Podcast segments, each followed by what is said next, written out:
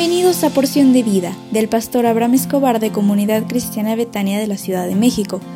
Prepárate porque hoy recibirás un mensaje para ti. Hola, hola, ¿cómo estás? Es una alegría poder compartir un audio más. Hoy es jueves 11 de mayo. El día de ayer pudimos celebrar el Día de las Mamás, los que algunos todavía la tienen físicamente y algunos que nuestra mamá está en el cielo, pero estamos contentos por las bendiciones que Dios nos regala. Y hoy queremos seguir hablando del compromiso y que el, el, que debe haber con Dios y con su iglesia, porque Dios quiere también que nos comprometamos y vamos a platicarte que hay diferentes niveles de compromiso. El nivel 1 es el nivel más básico o incluso nulo porque es cuando no existe ningún tipo de compromiso. Y sabes qué? Este es el nivel más común de todos. Mucha gente sigue a Jesús solamente por lo que da buscan a Dios o buscamos a Dios solamente por alguna necesidad cuando la tenemos y luego nos apartamos. Jesús dijo en Juan 6:26, de cierto, de cierto les digo que ustedes no me buscan por haber visto señales, sino porque comieron el pan y quedaron satisfechos. Mucha gente también va a la iglesia con un nivel de compromiso, el segundo que queremos hablarte, y es solo compromiso para oír. En este nivel, eh, muchísima gente solo va a la iglesia porque tiene comezón de oír y muestran religiosidad, pero no hay una relación con Dios. Dice Lucas 5.1 que cierto día, mientras Jesús predicaba en la orilla del mar de Galilea, grandes multitudes se abalanzaban sobre él para escuchar la palabra de Dios. Hay gente que tiene un nivel de compromiso 3 y este es el compromiso de tener una relación. Este nivel lo tienen algunos que dejan la religiosidad y la tradición a un lado para iniciar una verdadera relación con Dios, estar bajo su gobierno. Dice Juan 7:31 y muchos de la multitud creyeron en él. No solamente escuchaban de él, sino ahora creyeron en él. Y por último queremos hablarte de un nivel de compromiso 4, que es el que debemos tener todos. Pocas personas lo viven, pero son aquellas que invierten tiempo para edificar la iglesia de Cristo. Y el día de hoy queremos hablarte de eso. Este es el nivel de compromiso que debemos tener con la iglesia. Dice Juan 21, 17, y le dijo la tercera vez, Simón, hijo de Jonás, ¿me amas? Y Pedro se entristeció de que le dijese la tercera vez, me amas.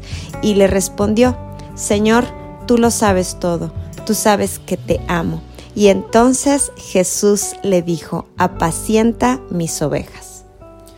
Y aun cuando Cristo es nuestra esperanza en la salvación y que ir a la iglesia no te salva ni determina tu eternidad, este pasaje nos dice que el amar a Jesús se refleja a través del cuidado que debes tener a la iglesia local para alcanzar a un mundo perdido y quebrantado.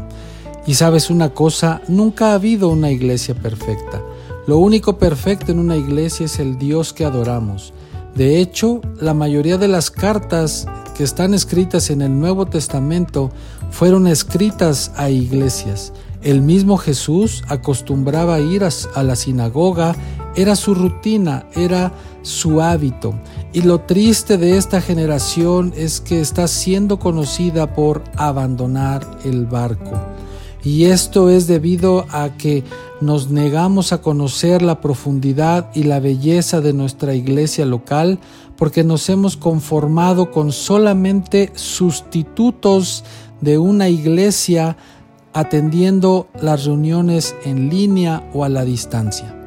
Y queremos decirte que tiene más mérito comprometerte con la iglesia donde fuiste plantado que perder el tiempo buscando una congregación perfecta con las personas más agradables, el pastor perfecto, el lugar perfecto, ese nunca lo vas a encontrar. El lugar perfecto para ti es la iglesia donde el Señor te plantó y para nosotros es Betania. Entonces el día de hoy queremos decirte que la voluntad de Dios es que te comprometas con tu iglesia, que te comprometas para edificar la iglesia del Señor Jesús.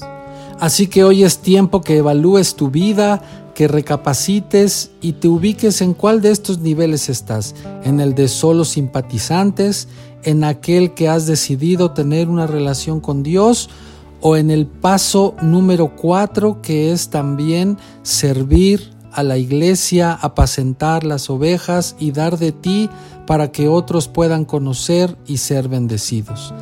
Que Dios te bendiga y que te ayude a mejorar tu relación con Él y a poner tu grano de arena para que otros puedan ser bendecidos. Que Dios te bendiga, te prospere y cubra tu camino donde quiera que estés, guarde de tu familia y seas levantado. En el nombre de Jesús, amén y amén. Betania es mi hogar.